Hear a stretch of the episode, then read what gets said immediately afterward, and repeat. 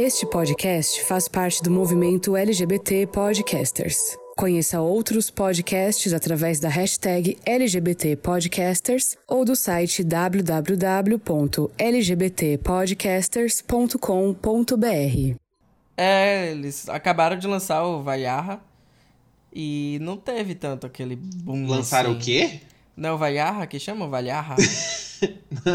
Não é Valhalla? Valhalla, ai, sei lá, gente, é nórdico. Esse aí já vai lá pro comecinho, hein? Só vou deixar avisando. ai, meu Deus, logo esse. A bicha não joga God of War, ela não sabe, não manja das mitologias Pior que foi o único God of War que eu joguei, foi o, o último desse, da, da mitologia Ai, nórdica. bicha, então vai bem no começo do podcast mesmo. Ai, Jesus, humilhada.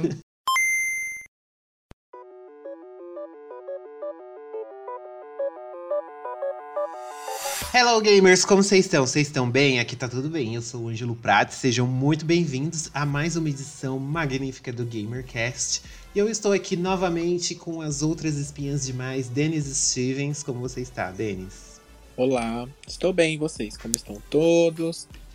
A pandemia ainda não acabou, tá, gente? Só porque vocês estão de saco cheio. Vou deixar bem claro isso logo no começo. Exatamente, dá bronca nelas. E também Taz Mota, nossa correspondente internacional. Como você está, Taz? Hello, tá tudo bem aqui. Como o Denis falou, a pandemia ainda não acabou, mas eu confesso que eu tô, eu, eu tô preferindo elogiar meus amigos que ainda estão de quarentena do que cair matando em quem tá furando a quarentena, viu? É, pois é, tem que dar um apoio moral pra essas pessoas, né? Porque a gente está sendo feito de Guerreiras. trouxa por essa galera que acha que a pandemia acabou e tá causando aí, né? Essa, essas inúmeras mortes sem perceber. Percebendo, né? Mas não tendo um pingo de empatia. Mas vamos falar de coisas boas. Primeiramente, eu queria agradecer a todos os nossos ouvintes, porque a gente atingiu a meta de mil seguidores no Spotify, que é a plataforma que o pessoal mais escuta, gente. Ah, sim, a gente também atingiu 700 seguidores no Facebook, então a gente tá crescendo bastante esse ano. Eu falei que 2020 ia ser o nosso ano. Quando entrou o site novo, eu falei, eu falei que 2020 ia ser diferente. E está sendo. Então, se você está escutando, independente da plataforma que você esteja ouvindo, que a gente também está disponível no é, é, Apple Podcasts, a gente está disponível no Google Podcasts, tá lá no site também. Independente da plataforma que você estiver ouvindo, clique em seguir a gente para você não perder as notificações de novas edições que vão entrar depois. Então, quem quiser é, falar com a gente, comentar, senhor Denis, como que ela tem que fazer? Mandar um recadinho para nós. bem, então, pode mandar lá um e-mail para o nosso contato arroba gameover.com.br. Pode também entrar nas nossas redes sociais, lá no Instagram, no Facebook, no Twitter, no arroba gameover. E mandar uma mensagem, uma crítica, uma sugestão, um elogio, um, um comentário bacana e di- dizer pra gente que você está ainda em, em quarentena, que você não foi aqueles que furaram, pra gente ficar feliz e, e- e saber que nosso, nossos ouvintes são pessoas. São pessoas conscientes. Exatamente. E há 84 anos, como vocês devem perceber, a gente fez uma enquete lá no Instagram, acredito que vocês devem se lembrar, sobre perguntando pra vocês qual é a sua Lara Croft favorita e por quê. Se é antiga, se é nova, se tem um jogo específico que você gosta. E nós tivemos aqui um feedbacks. O primeiro que é o arroba Quatrix. Quatrix. E ele disse o seguinte. Ele falou que a Lara favorita dele é a de Rise of the Tomb Raider, porque ele achou ela mais profunda e sofrida. Ele também acha o game é, mais bonito que o Shadow of Tomb Raider. Concordam? Hum. Discordam? Em partes, concordo. Dela será mais profunda e sofrida? Mais que o primeiro? É, eu acho, eu também acho que ela tava no primeiro, ela tava bem Sim. mais sofrida. É. No segundo foi só um repeteco, ela continuou sofrendo. É, a minha preferida é do, do primeiro, assim, no, do reboot, né, obviamente. Que eu gosto muito da, da Lara original também, que é aquela Lara já mais madura e dona de si, dona de mim. É, mas eu gosto muito da Lara do reboot. Gostei do, do- dessa abordagem dela ainda novinha, inexperiente. E o Lucas.teofani também, ele concorda com você, tá? Ele falou que a Lara favorita dele é a do reboot, que ela tá aprendendo, quebrando barreiras, limites e abrindo a mente para as possibilidades. Inclusive o lesbianismo. Uh, que eu, pude, eu acho que eles podiam ter investido nessa ideia, né? Será que eu, eu Os acho que o povo ia jogos. cair muito matando? Eu acho eu que acho não. que sim. Eu acho que não. Eu acho que ela podia ser super bissexual. Apesar de que nos jogos seguintes eles tentaram criar uma espécie de par romântico, né? Podemos dizer assim, dela com o Jonah. Hum. Que, enfim, já foi desmanchado aí no terceiro jogo. Hum, olha, o spoiler, eu não joguei. E o Mendes Game, a Mandy Games Dev também falou que, inclusive ela mandou uma DM pra gente falando que Tomb Raider é a franquia favorita dela também. E ela falou assim que a Lara favorita dela, que os games favoritos dela são o Anniversary, a, a trilogia Lau. O Legends, Anniversary e o Underworlds. Só que a Lara favorita dela é a do reboot. Interessante. E o Danilo Kautner, quem será esse? Não, nem lembro. Danilo Kautner, ele falou que a do Anniversary é a favorita e a do remake também, que ele gosta bastante. Esse Anniversary é bem famosinho, né? Todo mundo gosta. É maravilhoso o É Anniversary. o meu favorito. É muito bom. E eu fiz uma enquete também que flopou, mas eu vou falar aqui que eu perguntei pra vocês lá no Instagram qual que é a melhor adaptação de games pro cinema, que é o tema dessa edição. E o Danilo Kautzner, ah, agora eu lembrei dele, ele disse que é o Silent Hill.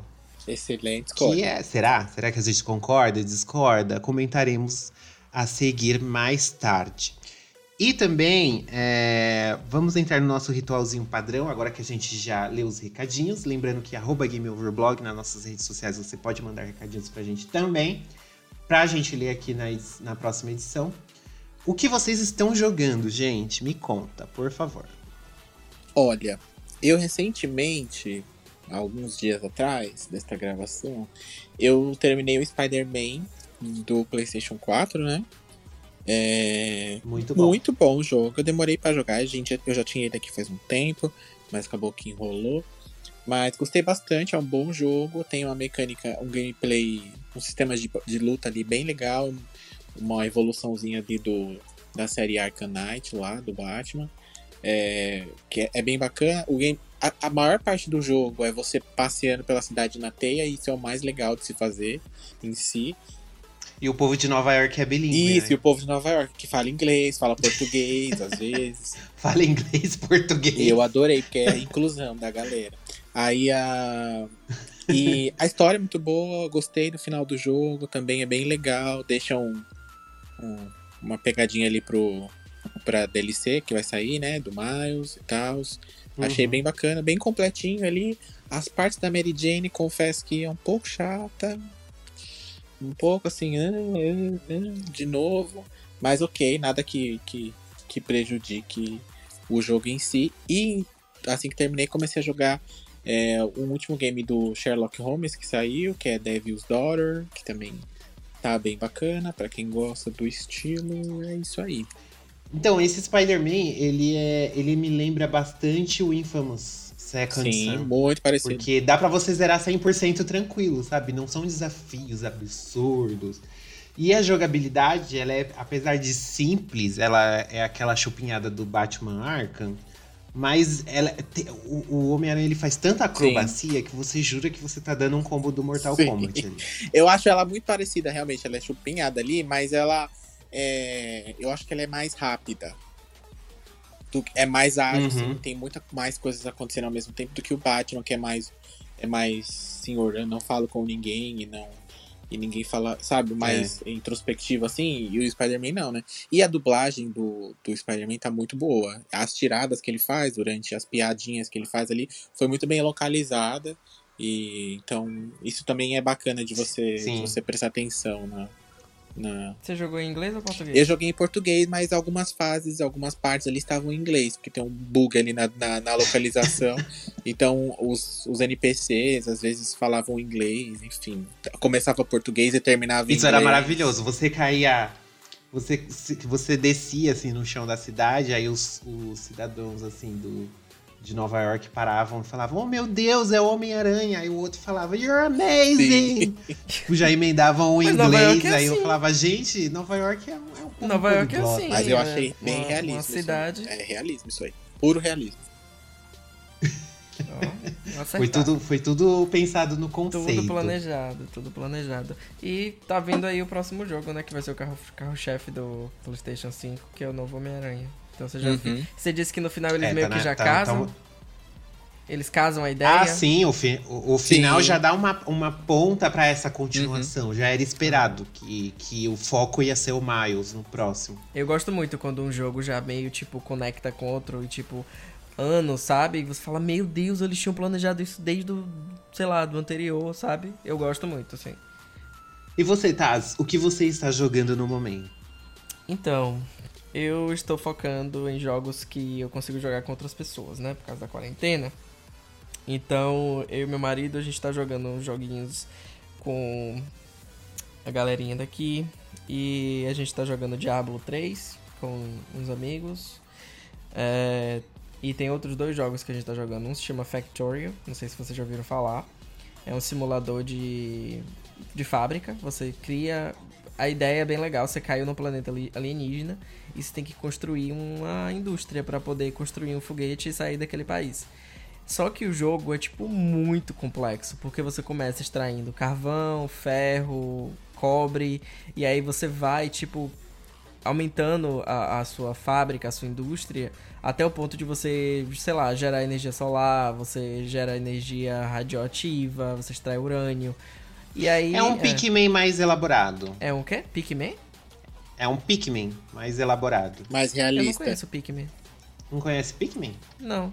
É uma franquia da Nintendo, que é basicamente. O conceito uhum. é o uhum. mesmo. Você dá um problema na sua nave, você cai num planeta desconhecido e aí, para consertar ela, você utiliza os Pikmins, que são seres que vivem naquele planeta. Eles te ajudam a você pegar recurso e tudo para você poder arrumar sua nave. Ah, entendi. É, só que nesse não tem ninguém te ajudando, não. É você sozinho. E na verdade, assim, o grande desafio do jogo é que conforme você vai criando, sua, fazendo sua indústria, você gera poluição. E na, no planeta tem os, os, os, os, monstros que eles se alimentam da poluição. Então, quanto mais você aumenta a sua, empre a sua empresa, não, a sua indústria, mais poluição você gera e mais monstros você atrai. Então você tem que ser meio estratégico com isso também. É, então é esse é um jogo, só que é um jogo que é muito complexo. Eu tô ainda tipo aprendendo. E tem um Como que chama? Factorial. Factorial. Ele foi finalmente hum. lançado depois de 7 anos na versão beta. Ele foi, foi lançado esse ano, a versão final. Mas ele tava já em beta já há tipo quase 10 anos. E o outro último jogo que eu tô jogando, que também é um jogo de cooperativo, chama Seven Days to Die, que é um outro jogo de survival também, que é um jogo survival de zumbi. É tipo um Minecraft, só que é mais realista, né? Então tem zumbis, você constrói sua base. Depois de sete dias tem a horda que vem, ataca e tal. E é um jogo bem legal. Seven Days to Die. Ele ainda também tá na versão beta já há uns sete anos. Mas é bem divertido. Eu acho que eu já ouvi falar desse Seven Days to Die. É bem legal, bem legal. Adoro. E eu, eu estou continuando a minha saga Resident Evil. Não sei porque o Resident Evil 4, que é o mais popular, é o que tá dando menos audiência lá no, no site. Tô até estranhando, porque é, uma, é o favorito do pessoal, Resident Evil 4. Mas acho que o povo deve ter visto tanto. Exatamente. Que já, já tá devem batido. ter enjoado já. Tá batido. Tô jogando Fall Guys também bastante. Tô tentando ali, em busca da minha primeira coroa, é uma saga incessante. É isso que eu ia perguntar, já ganhou uma vez? Não, ganhei estrelas ontem. Primeira vez. Mas uh. a, a coroa tá só por Deus. E eu também estou jogando outro gamezinho bem gostosinho, que é o Spirit Farer. É, não sei se já ouviram falar. Eu acho que eu já mostrei para vocês algumas coisas. Que a gente é uma a gente é, controla uma menina chamada Estela acho que é Estela o nome dela, que ela substitui o Caronte. Caronte vai se aposentar, o barqueiro do, do mundo dos espíritos. E aí cabe a Estela é, levar os espíritos para seguir seus caminhos e seguir para a próxima vida. Só que antes disso, os espíritos precisam é, resolver assuntos inacabados e tal. Então a gente vai ter que. A gente vira, o barco basicamente vira um grande hotel em que você tem que ficar servindo os espíritos, indo atrás e ajudando esses espíritos perdidos a, a encontrar o caminho deles. Então você tem várias funções que você tem que pôr dentro do barco, por exemplo, o que eles gostam de comer, o tipo de local de decoração que eles gostam, você tem que dar um abraço neles. É muito fofinho. A toda a estética do jogo assim parece uma animação, não parece que a gente tá jogando um jogo, ele é em 2D. A movimentação tá excelente, assim, eu tô curtindo bastante, assim, o gameplay até, até o momento. E meu barco tá crescendo, confesso. Você, tá faz basic... você faz basicamente a massa sensitiva, né? Guiando os espíritos. É. Batendo spray de anil. É, eu chego neles e falo: Para de ser doida! Para de ser doida! Voa, cara, voa! Voa, cara, voa! Aí o, o, o, joguinho, assim, é bem gostosinho, ele é bem fofinho, ele tem uma pegada mais infantil, assim, ele não. Ele não tem nada sanguinolento. Até um boss que eu enfrentei agora da última vez foi, foi uma batalha, assim, bem zen. Tipo, teve um clima tenso, assim, mas foi bem tranquilo. E eu tô gostando bastante, é uma experiência bem diferente. Eu não, eu não tive, não joguei muitos jogos nesse estilo. É uma menina? É uma menina, a protagonista é a Estela. Ah, legal. Porque ela parece um. É, eu olhei inicialmente eu achei que fosse um menino, né? Mas é legal eles terem abordado essa estética meio uhum. gênero fluido, né? Poderia dizer assim. Sim, eu também, quando eu vi o primeiro trailer, eu achei que era um menino. Depois que eles falam o nome dela no, durante o jogo, aí eu, aí eu me toquei. Você conseguiu em português? Sim, tá, tá legendado em português. Ele não, é um jogo indie, então ele não tem dublagem, é tudo texto. Mas tá em português. E por falar em joguinhos que estamos jogando, chegou a hora da gente comentar aqui da, do nosso apoiador dessa edição, que é o Promobits. E o que é, que é a Promobit? Promobit, ela é uma comunidade com mais de um milhão de pessoas que estão lá no site compartilhando ofertas. E nessa comunidade, se você entrar lá, você vai poder ver as diferentes promoções de cada produto. E uma das principais preocupações que a Promobit tem é com a segurança, já que todas as ofertas postadas pela comunidade são checadas por um time de especialistas do site. Então lá você só encontra oferta real oficial. E também, por exemplo, se você pesquisar lá e viu que o seu joguinho que você está querendo comprar não tá lá, eles têm o quê? A lista de desejos. Que você vai lá, faz a marcação nela, Promobit mesmo vai te avisar quando esse jogo estiver disponível e quando tiver uma promoção dele para você adquirir. Só para dar um exemplo para vocês, lá eu encontrei o Final Fantasy VII de PlayStation 4 por R$ 164,93. Já que, né, todo mundo sabe que o jogo lançou esse ano e tava num preço bem salgado de 250 reais aí nessa faixa de preço. Então lá no site você pode encontrar essa e outras ofertas incríveis. Corre lá na promobit.com.br, se cadastra, é super rápido e vai economizar com segurança e praticidade. Então agora que a gente já falou nossos joguinhos, né, que estamos jogando no momento, bora começar mais uma edição do GamerCast sobre as melhores adaptações de games no cinema. Welcome to the GamerCast.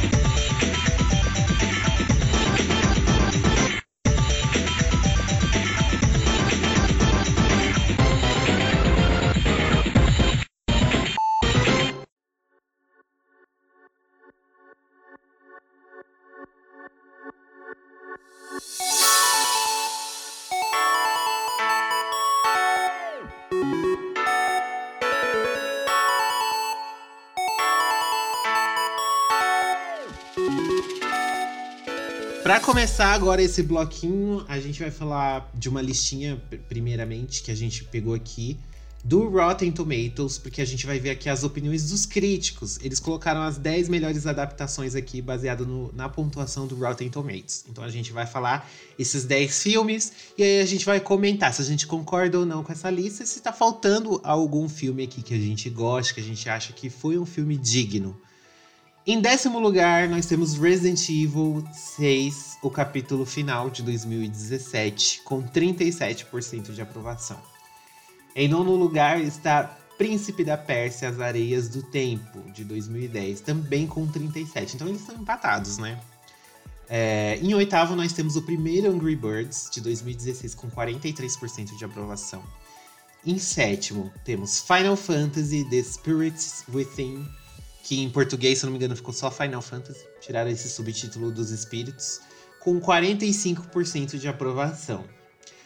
Em sexto lugar, Mortal Kombat, com 47, apenas 1% a mais que Final Fantasy. Em quinto lugar, Rampage, com 51% de aprovação.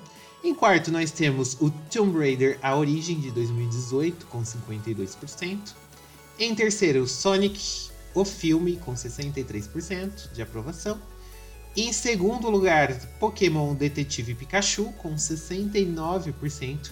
E em primeiro lugar, Angry Birds 2, também filme recém-lançado aí de 2019.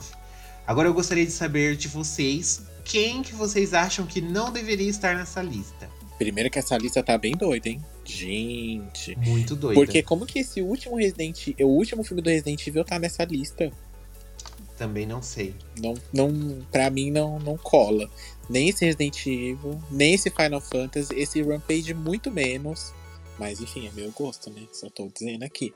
Mas enfim. Por, até porque do, dos filmes, das, das, adaptações do Resident Evil, essa última é a mais ruim, na minha, na minha opinião. Não sei, né? De vocês. Eu acho que o 3 é o pior. A minha teoria é que a franquia já tava uma porcaria. Já tava tudo bagunçado, não tinha o que fazer. E se você pensa, eu tô com uma franquia bagunçada, toda perdida, qual que é o melhor jeito de terminar ela? Se você pensa, se você pensar por esse ângulo, até que eles terminaram de um jeito satisfatório. Então por isso que é tá até um pouquinho melhor a aprovação desse Resident Evil. A minha teoria é essa, porque é, o, é o que dava para fazer. Então é eu isso. confesso que eu, eu, os filmes do Resident Evil começaram a tomar um rumo tão maluco que eu até me perdi. Eu não lembro direito qual, como, é, como é que termina o último filme, mas eu lembro que tem toda aquela coisa dos clones dela, e aí ela vai e entra num complexo e descobre que existem vários outros complexos. Mas eu acho que o, a questão de Resident Evil é que eu tenho uma teoria assim: quando você vai fazer uma adaptação, eu acho que a primeira coisa que você tem que fazer é entregar o que os fãs querem. Então, eu acho que o que eles deviam ter feito era desde o início entregar o que os fãs queriam. Tipo, quando você fala de Tomb Raider, por exemplo. Primeiro eles fizeram aquele filme lá, né, com a Angelina Jolie e tal, que era o que os fãs queriam. Os fãs queriam ver uma personalização, uma personificação do jogo, um de, do jogo de videogame. Exatamente, é o cosplay. Até porque se eles vão se utilizar da audiência, que é a fanbase, eles vão ter que pensar na fanbase primeiro, né? Eu acho que a grande revolta uhum. vem quando eles usam todo o afã dos, do, do do, da, da fanbase. E aí, quando os fãs vão assistir, não é nada daquilo que eles esperaram. Então, acho que aconteceu isso um pouco com Resident Evil. Mas, assim, pra falar um pouco do filme, eu acho que até o próprio jogo, ele é meio bagunçado o roteiro, né? Ele acaba, enfim, existem controvérsias, obviamente os fãs vão querer me matar e tacar pedra, mas eu acho o roteiro do, de, do jogo também uma porcaria. E aí o filme tem essa proposta, né? E no primeiro e no segundo filme, eles até que tentaram trazer a questão do, do jogo. Agora, do terceiro em diante, tomou uma proporção tão maluca, né? Porque o próprio jogo Resident Evil, para mim, também, ele, ele não consegue sair de Raccoon City. Para mim, esse é o grande problema da franquia. O jogo, ele tá preso em Raccoon City, a destruição de Raccoon City, as pessoas sendo infectadas, mas ele não consegue desenvolver muito além daquilo ali. Sempre que eles têm uma nova abordagem, acaba, enfim, tendo que mudar roteiro depois, adaptar personagem, criar personagem novo. Então, aconteceu essa mesma coisa no filme. Fez o primeiro, agradou ali, mais ou menos, a galera teve aquela introdução, introdução da Alice, que não existia. Mas assim, em vias gerais, era aquela. O plot era o mesmo, né? Uma grande incorporação. E o vírus vazou e contaminou a cidade. Então, o primeiro e o segundo filme, eles mais ou menos de acordo com o jogo do terceiro em diante que ele acaba desandando. E aí é só ladeira abaixo, assim, a meu ver, né? Virou um, um filme meio da Mila Jovovich. Eles queriam promover ela e eu acho que ela era até a esposa do diretor do filme na época. Sempre então, foi, até então, hoje. Até hoje é? Pois é. E aí o Não, eles se conheceram na gravação do primeiro. Uhum. Ah. Eles começaram a namorar depois do primeiro filme. E na época que saiu o primeiro filme, a gente tem. A gente fez duas edições. Se uma não é o suficiente, tem duas edições. Bem no comecinho, nas primeiras edições do GamerCast, vocês podem procurar aí. tem um especial sobre os filmes do Resident Evil. Então eu falei um monte de curiosidades, a gente fez um monte de compilado sobre isso. Mas basicamente, na época do primeiro filme, é, não tinha saído ainda Resident Evil Zero. E o primeiro jogo, ele não conta como a infecção aconteceu. Então o Paul Anderson ele usou a desculpa pro primeiro filme ser diferente, que é que ele ia, ele ia, ele ia contar como que começou a infecção. Uhum. Como que, que, o vírus vazou, entendeu? Uhum. Ele ia fazer a versão dele dessa história.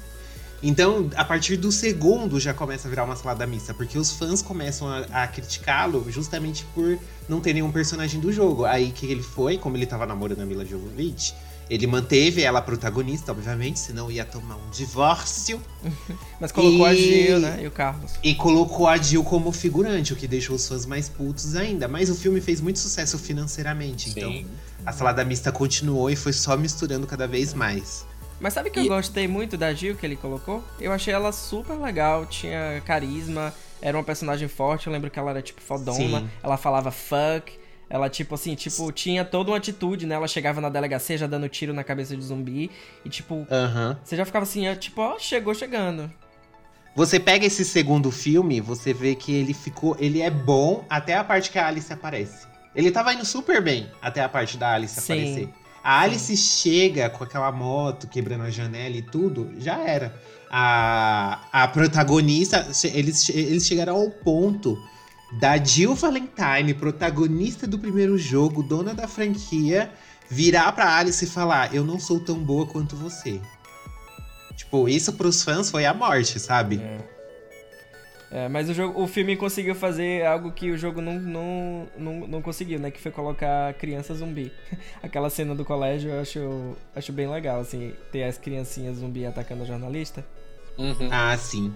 E você, Denis, o que, que você achou do. Você entendeu a, a, nossa teoria, a questão do porquê que Resident Evil tá aqui, ou você ainda acha que não devia estar tá nessa lista? Não, então, eu, eu, não, eu acho que não devia estar. Tá. O grande problema do filme é um pouco do que o Tassi também falou, que o filme não soube. Se, não, resolveu não seguir. E aí, se a gente for parar pra pensar, a Capcom também chupinhou aí do Paul, do Paul Anderson, porque também ele ela não sabe muito o que fazer com a série dela, que também virou uma, uma salada mista, assim como virou o filme dela no final. Mas eu, o problema não é nem a, a, a Alice no filme, a Mila, enfim. Eu acho que é. A partir do, é, o que, é o que o Ângelo também falou. O filme virou o filme da Alice no mundo de Resident Evil. É isso aí. E aí eu acho que o problema foi. O problema maior foi esse. Porque ele desprezou completamente diversos personagens no filme que tem o Leon, então, gente, não quero nem entrar nesse detalhe. Mas é, é, é completamente pegar um o personagem, personagem, mais amado do pessoal. É você pegar é. um personagem e tacar ele no lixo, porque foi o que aconteceu é. com ele, com a Ada, com o Barry, com a é. própria Jill, quando ela volta nesse mesmo filme, que ela já é uma outra. É outra personagem completamente diferente, que não é a do segundo, mas também não é a do jogo. Ah, bom, o, a Claire é. e o Chris ali, Prison Break, não deu, não deu pra mim. É. Ai, gente, eu acho que ele achou que ia ficar engraçado. Vamos pegar o ator de Prison Break e colocar ele fugindo de uma prisão no Resident Evil também. Vai ficar super legal. Olha que sacada maravilhosa, né? Tudo Olha que. que... Ai, não, não, não, não. E o pior é que o Paul Anderson, gente, ele não é um, um, diretor ruim, porque ele fez um outro filme de adaptação que é muito bom, que é o do Alien vs Predador. O primeiro é um excelente filme, que é uma adaptação de um jogo também. Só que, meu. É? É, porque existe um jogo. Alien eu não Predador, sabia. Alien vs eu pensei que você ia falar de Mortal Kombat quando você falou. Ele fez uma outra adaptação, ficou muito boa. Então. Você ia falar de Mortal Kombat. Ele fez tanto Alien Predador quanto Mortal Kombat. O Mortal Kombat, pra mim, dessa lista, ele devia estar entre os três primeiros. Já começa por aí. Porque eu acho uma adaptação muito boa. Eu assisti ele recentemente e ele ainda é um bom filme, assim, com as suas tosqueiras, com as suas coisas que não dá pra gente engolir hoje em dia, mas ainda Eu amo assim... a trilha sonora do filme. Sim. A música eletrônica com as lutas combinou muito. Sim, sim. E ele tem uma essência do jogo ali. Se você parar pra pensar, ele tem toda a essência do jogo, por mais que o filme caminhe por um lado, por um outro lado ali, obviamente mais cinematográfico, mais hollywoodiano, enfim. Mas a essência do jogo ainda tá ali. A do Resident Evil já se perde, assim como vários outros que a gente pode mencionar aqui na lista, mas enfim, né? A gente vê que nesse caso não é nenhum problema do diretor, é muito É, a ideia dele não foi boa e eu acho que ele também deve ter ficado muito pistola na hora que os, fãs começaram a reclamar com ele e ele falou: Olha, o filme é meu, eu faço do jeito que eu quero, então eu vou fazer isso aqui, ó, porque vocês não querem, mas não importa, tá dando dinheiro, tá todo mundo indo assistir e é isso aí. É, e a Capcom liberou, né? todos os filmes, todos os filmes são têm supervisão. Eu acho que a culpa é do diretor, sim. Não vou eximir ele da responsabilidade. Ele pode ter feito outros filmes aí que foram bons, mas eu acho que ele foi desrespeitoso, tá entendendo?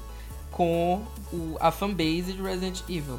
E para mim, o desrespeito maior é isso que você falou: é colocar esses personagens para preencher tabela. Porque ele não dá destaque nenhum a eles. Eu lembro da Claire, por exemplo, que aparece em um dos filmes, que, tipo, não tem nada a ver, já é no cenário pós-apocalíptico. Aparece no terceiro. Já tá aquele deserto.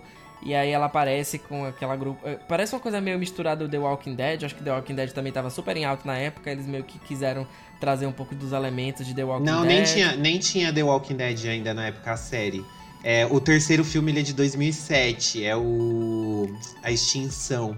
Na verdade, o terceiro, ele assistiu é, aquele. É, ai, como é que chama? Aquele que tem a Tina Turner no deserto? Que teve um remake. Mad Max. Mad Max. Ele assistia Mad Max e, e assistiu esses filmes assim de pós-apocalípticos no deserto, com esse visual punk. E o, o, irmão mais novo da Mila Jovovich nunca tinha assistido esses filmes. E o irmão dela tinha 15 anos na época. E ele assistiu esses filmes e achou maravilhoso. E ele conta isso nos bastidores do filme. Como se fosse, tipo, uma puta sacada. Então influenciou e aí ele fala, nossa, se ele que é um jovem gostou tanto de filme assim, tipo Mad Max, Road Warrior, por que não juntar Resident Evil com essa temática? Vai ficar super maravilhoso. Ah. E aí foi isso que ele fez. Foi daí Mas, que ele é. tirou essa grande ideia. Eu lembro que eles até tentavam pegar alguns elementos do jogo, por exemplo, no Resident Evil, acho que é o 5 a Claire, ela de fato aparece meio que com um robô no peito, assim, né? Que tem um. Você tem que arrancar o robô ah, do peito é, dela. Que não tem nada a ver também. Pois é, mas Ele no tem, filme todos tem... os. A franquia inteira dos filmes tem pequenas referencinhas, assim, do jogo, mas todas é. tiradas de contexto. É. Mas agora, só pra gente seguir, porque se a gente for falar de Resident Evil, a gente vai ficar aqui, ó. É, porque o bichinho que tem assunto. Tanto que tem as outras edições lá que a gente falou, que, que a gente falou muito desses filmes. É, tem algum outro que, que. Eu gostaria de citar um que eu acho que eu não concordo que deveria estar nessa lista aqui, que é o Final Fantasy. Uhum, Obviamente o Denis poderá falar com mais propriedade, ele como fã, mas eu assisti esse filme na época que eu era criança. E apesar de não ter jogado nenhum Final Fantasy até o final, por não falar inglês, não falar japonês, e toda vez que eu pegava um Final Fantasy eu não conseguia sair da introdução, porque não sabia o que tinha que fazer, eu sempre via um negócio medieval, eu sempre via uma temática medieval. E esse filme, ele junta um, ficção científica com fantasma, um negócio de espírito que mata os outros, que estão perdidos no mundo. E, e sabe, aí eu, é, um, é uma salada de frutas muito louca. Só que o, o, eu acho que o ponto alto desse filme é a questão visual. Porque se você pega uhum. ele, vê que é um filme em CG, em computação gráfica, e, e olha o ano de produção dele, 2001 o nível de detalhe visual dos cabelos sedosos voando é impressionante desse filme até hoje, pra época em que ele foi concebido. A Capcom fez, fez filme em CGI de Resident Evil, né? Voltando no Resident Evil depois disso. De, é, nos anos depois e não tem essa qualidade visual. Sim. Eu, essa é o, esse é o único elogio assim que eu tenho pra esse filme. Ó, se você tanto, se você assistir, se você assistir esse filme hoje, ele ainda é um filme muito bonito, mas sim, é, que o D'Angelo falou. Tecnicamente, ele é muito bem feito. É a Square fazendo cabelos como ninguém no mundo, nos videogames. é, ele tem uma, uma arte muito bacana, é uma questão meio espacial, ficção científica, com fantasma, enfim, é uma viagem numa maionese louca, assim. É, eu lembro que eu assisti esse filme quando, logo na época que ele saiu, lá em 2001, e eu, na mesma época eu tava jogando né, o Final Fantasy X, do PlayStation 2. Eles saíram ali no mesmo, no mesmo ano. E eu lembro que a todo momento eu fiquei esperando alguma referência do jogo aparecer, que fosse o nome de um, de um equipamento, de uma magia. Eu fiquei só aguardando. Assim, tem uma ou outra referência, mas é bem jogada, bem perdida. Que se você não, não prestar atenção, você não pega. É, e para mim ele não devia estar nessa lista também, porque apesar dele ser um filme muito bom, é, ele não é uma adaptação, porque ele não tem nada do universo inserido nele. É, nada, nada que eu digo, nada coerente e nada com uma nada substancialmente bom para você falar, olha, realmente é um. É, ele ainda consegue ser menos do que o Resident Evil nessa questão de referência, é, que é o Resident Evil até tem bastante eu não acho que ele devia estar aqui. Ele é um bom filme, mas não uma boa adaptação de jogo, porque não, não volto a dizer, não pode ser chamado uma adaptação de jogo, porque ele não, não se passa num, num universo parecido, apesar de que Final Fantasy, para quem não sabe, não se passa no mesmo universo os trocentos jogos que a série tem. Mas é, a série, todo jogo tem uma referência do jogo anterior ou de alguns outros jogos. Alguns jogos se passam no mesmo universo, mas em partes diferentes dele. É, mas todos eles têm algumas referências e algumas coisas que a série leva, desde o primeiro até o último, como nome de, nome de lugares, nome de, de naves, nome de de equipamentos, de magia, enfim, de itens é sempre igual e nesse caso nada se tem, viu? Nada se tem. É um belo filme de CG apenas. Disse tudo. E também agora eu queria conversar com vocês. São só esses, né, que vocês acham que não devia estar na lista? Tem mais algum? Esse Rampage aqui tá sobrando aqui pra mim, não sei. Então, é, é que na verdade o Rampage, ele é um filme assim, ele é um, ele tem o jogo em si, ele tem uma temática que daria muito certo no cinema. Sim. Porque, gente, esse Godzilla até hoje começou aí. em stop motion, lá em preto e branco, no Japão, sai filme dele até hoje. Então, Monstros Gigantes é sucesso garantido. É, é uma coisa é filmes para é, filmes para fazer bilheteria. Aham, uhum, pra preencher o calendário. Colocou é. The Rock, é sucesso tá certo. Ele é o ator mais bem pago de Hollywood, não sei é. se vocês sabem. Também tem essa. Então, assim, uhum. quer que o filme faça sucesso? Coloca The Rock.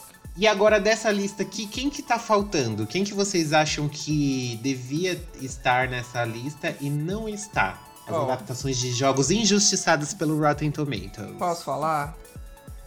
Street hum. Fighter. Ai, com certeza. Por que Street Fighter devia estar aqui. Ai, mentira. Ai, gente. Não, gente, sério. Street Fighter. Kylie Por que, que vocês estão dando risada? Pois é, por, justamente. Porque Jean-Claude Van Damme de Gaio. Não, gente, brincadeira. Street Fighter é, até hoje é piada, né? Mas eu gosto porque tem a Kylie Minogue. Eu gosto dela. ah, não. Mas ninguém sabe que ela tá lá, velho. O povo descobre que é ela depois. Anos depois o povo você lembrou ouvinte, que era ela. Você ouvinte, você sabia que a Kylie Minogue está em Street Fighter? Se você sabia, vai lá na página agora, a gente vai criar uma enquete. E você vai responder sim ou não. E a gente vai saber agora. Porque eu também não sabia. Me descobri esse ano. Eu acho que quem tá fazendo falta aqui é o Assassin's Creed. Hum. Apesar dele estar com uma pontuação assim, tipo, de dar dó no Rotten Tomatoes, ele, eu achei que ele é um filme bem equilibrado que peca muito no final, mas que de maneira geral respeitou muito a essência do jogo, muito Sim. a essência da franquia. Nem é uma franquia que eu sou fã, mas eu conheço a história, já zerei inclusive um, mas e eu sei, sabe quando você assiste um projeto e você sente que os, os produtores tiveram um carinho com aquilo que eles estavam trabalhando. E eles não tinham um orçamento assim colossal, eles conseguiram fazer um negócio muito bacana, as coreografias de luta, o parkour, tudo. Tá tudo ali, gente. Quem acredito que o você é fã também de Assassin's Creed, conta pra gente, você curtiu o filme e tal. Eu acho que eu senti falta aqui nele nesse top 10. Você acha que ele é melhor do que o Prince of Persia? Porque entre os dois eu ainda fico com o Prince of Persia. É, ah, não, o Prince of Persia é melhor. Mas, por exemplo, eu tiraria o Resident Evil do décimo lugar uhum. e colocaria o, o, Assassin's Creed. Entendi. Okay. Ele é com o Michael Fassbender, né? Isso. É, eu assisti uma vez num voo. Eu tá, não lembro agora qual foi o voo que eu assisti. Mas eu assisti num voo e eu acabei dormindo. Acho que Eu não juro- gostou muito, né? Eu juro que eu dormi assistindo o filme. Mas eu lembro que tinha umas cenas assim que é, tinha aquela coisa dele é, achar o DNA e conectar com o cara do passado. E aí tem uma máquina que simulava, né? E tal. E aí mostrava ele treinando, é, lutando e tal. É, são as únicas coisas que eu lembro, assim, de fato. Mas eu lembro que isso tinha no jogo também. Então, assim. É, aplausos pra quem escreveu, porque é o, que eu te é o que eu falei no início, né? Respeitou os fãs, respeitou a história e tentou pegar, espremer ali a laranja Uhum. e ver o que é que dava pra poder adaptar pra filme, né?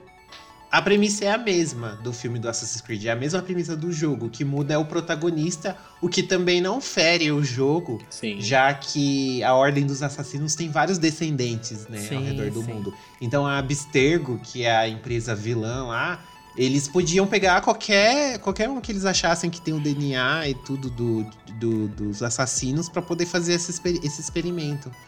E eu Sim. achei muito legal. Ele, gente, real, eu, eu, eu tenho um respeito, assim, por, pelo filme do Assassin's Creed, por mais que ele tenha sido detonado pelo público e pela crítica.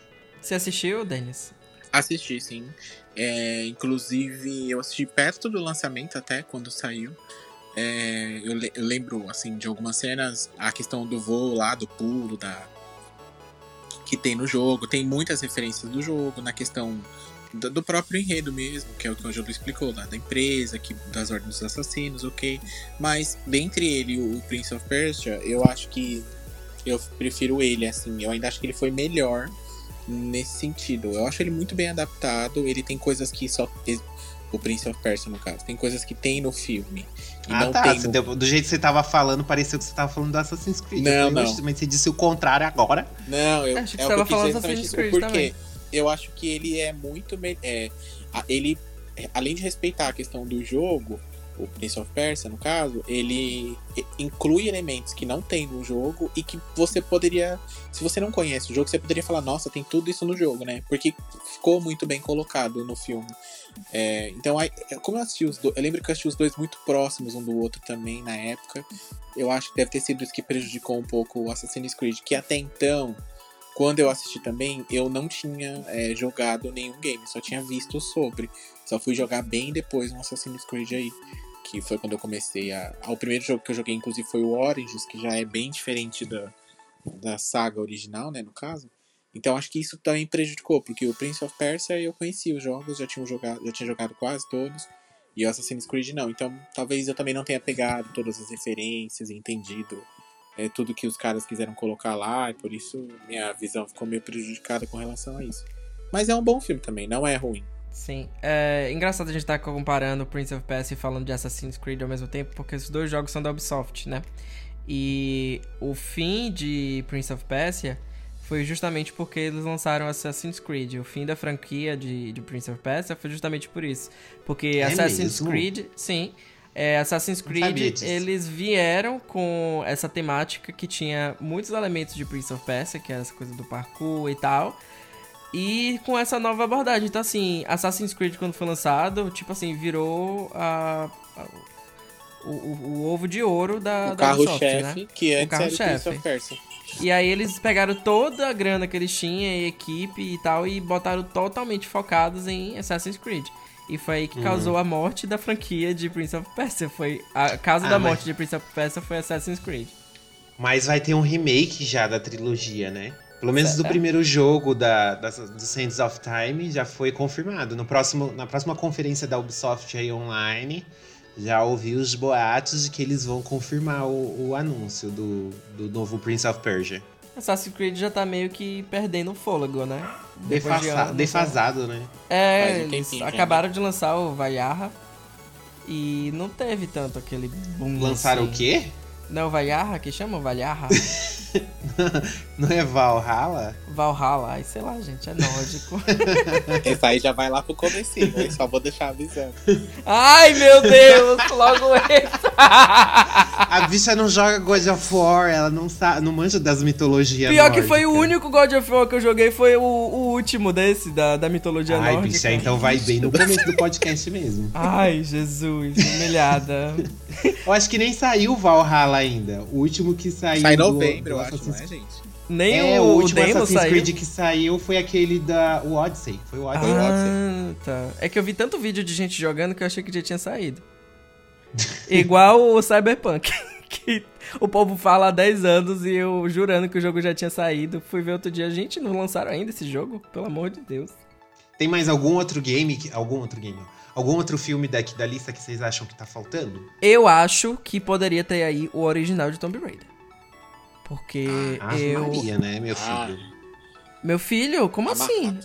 Angelina, Não. rainha. É horrível. A. Angelina é maravilhosa, mas ela não salva aquele filme, não. Nem ela Ai, filme é gente, muito ruim. ó, é pra mim é um exemplo claro, assim, de como a fanbase, ela é... Ela é emotiva, né? Eu adorei o filme. Eu lembro que eu era pequeno. e eu até hoje tenho frisson quando eu vejo aquela cena dela de cabeça para baixo, pendurada na corda. E ela tá na casa dela e o cara cria um robô pra atacar ela e tal. Eu amo aquela cena, ela dando aqueles mortais pra, mortal pra trás. Tem tudo. Tem todos os elementos de Tomb Raider naquele filme. E pra mim foi um filme que foi feito com muito carinho de fã pra fã, de fã pra fã, né? Assim, a própria dedicação da Angelina, se preparar pro papel. É, eu gostei muito. É, eu gostei ponto- muito. pontos positivos do Tomb Raider da Angelina. Ótimo cosplay. Pronto, é isso. E o soco no tubarão. o soco no tubarão é maravilhoso também. Olha, eu pesquisei depois e eu li que realmente é um- uma das táticas de defesa pra quem mergulha, se você encontrar um tubarão, é na- atacar ele e dar um soco no focinho, que diz que dói muito e aí espanta. Então, assim, né? Pontos querendo para a fidelidade. Gente, não tem nem como.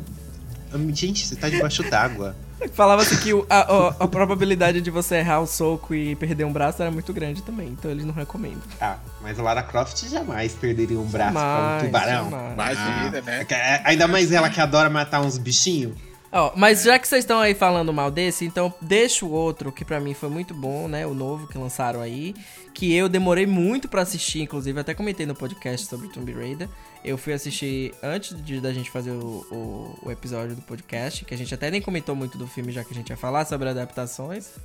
Pois é, eu, eu fiquei com medo de o filme ser ruim, né? E Ah, acabei não assistindo. E aí eu fui assistir é, mês passado, não tá na Netflix. E eu adorei o filme, adorei, adorei. Achei muito legal as alterações que eles fizeram, a escolha da atriz também. Eu acho que eles perderam um pouco, muito tempo, assim, né? Explicando um pouco do background dela, dela na cidade, correndo de bicicleta. Achei aquela cena dela andando de bicicleta tão desnecessária. Ah, É. eu curti. É, achei, Eu achei tá- qualquer só coisa. tá trazendo ela pra um tempo mais atual, eu acho, assim. É, tipo, deu uma. Deu um. É, é uma coisa que no jogo não tem, por exemplo. No jogo ela já começa no navio, já Sim. narrando que ela vai sair numa aventura. Esse deu um contexto, sabe? Do, Sim, do, sim. do porquê que ela, dela não, não querer o dinheiro do pai, dela acreditar que o pai tá vivo, sabe? Eu acho É. que todo, e tudo isso deu um, deu, um, deu um contexto legal nessas cenas do começo. Deu uma temperadinha. Então o que eu acho legal no, no jogo, no filme, na verdade, é que eles trazem personagens que, apesar deles terem cortado, né, toda a tripulação do navio, a Sam, que muita gente aí achou que ia ter e acabou não tendo, eles trazem personagens que eu acho fundamental, como que foi no caso a, a, a Ana. Que é Uhum. mais, pra, mais pra frente acaba se tornando vilã. Então, assim, o filme ele termina e ela descobre que a Ana, na verdade, tá infiltrada na empresa do pai. Então, assim, eles trazem elementos que dialogam com o filme. E, enfim, eu achei as sacadas muito inteligentes, assim, que eles fizeram, né? Até a própria. O plot do filme, de ser uma doença, não ser, na verdade, uma maldição. Sim, eu achei isso genial, Eu cara. achei genial. incrível. Porque eu falei, como que eles vão fazer esse monte de tempestade? Eles tinham que ter um puta orçamento pra gastar com efeito Sim. especial. Pra, Sim. pra manter o poder da Rimiko. É Rimiko? O nome da, da? Mimico, Sim. Mimico, alguma É coisa. assim. Rimiko mesmo. Rimiko? É, então.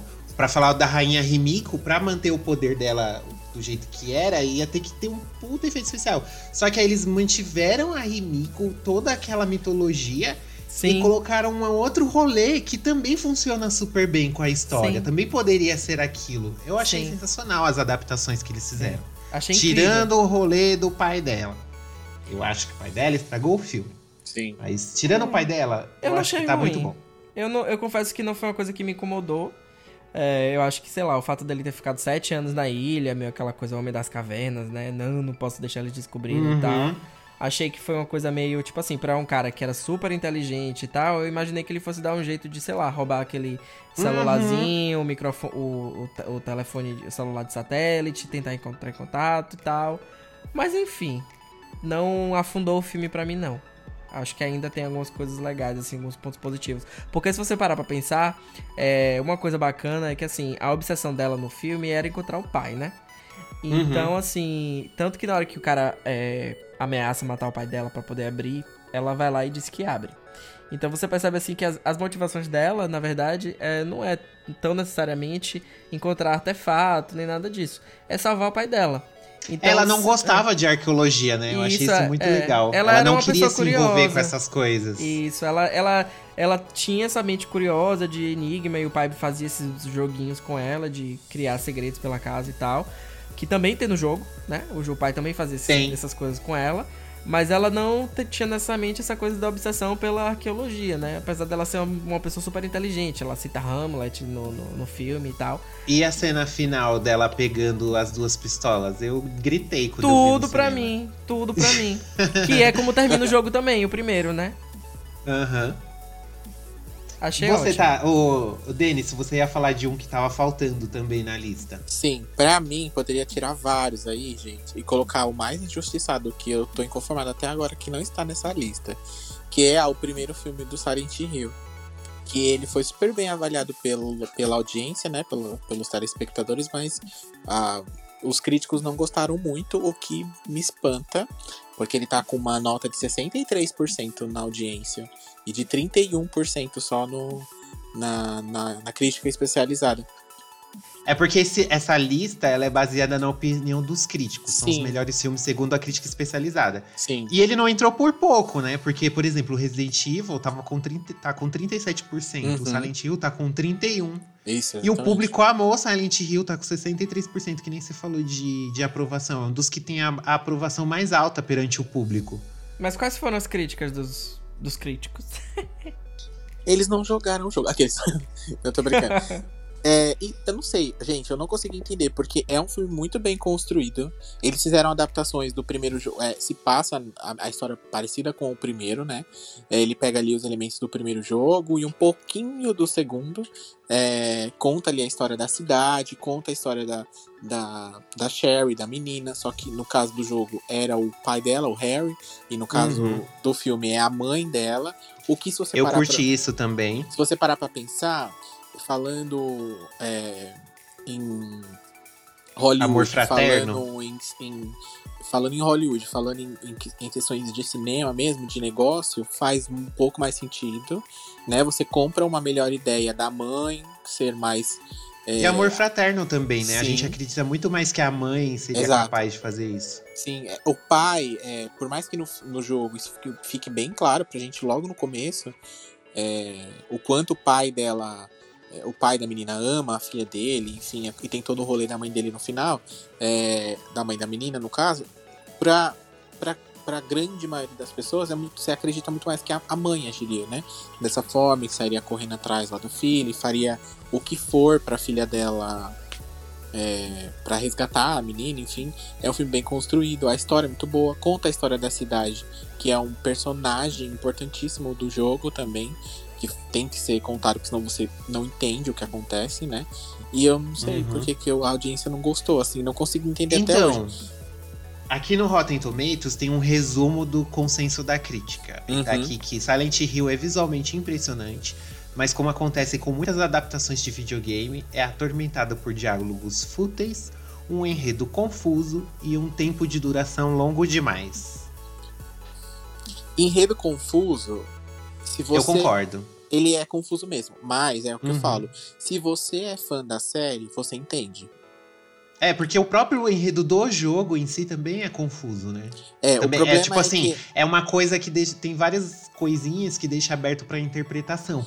Isso, e o é filme seguiu essa pegada. Tem muita coisa que você termina de assistir Silent Hill sem conhecer o jogo e você vai discutir com outras pessoas para ver uhum. se todo mundo entendeu a mesma coisa.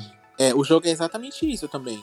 São muito, muitas das coisas que acontecem é pra interpretação de quem tá jogando. Então eu vou achar que foi uma coisa e você pode achar uma coisa totalmente diferente e nenhuma das duas estão erradas. O final do filme é exatamente isso.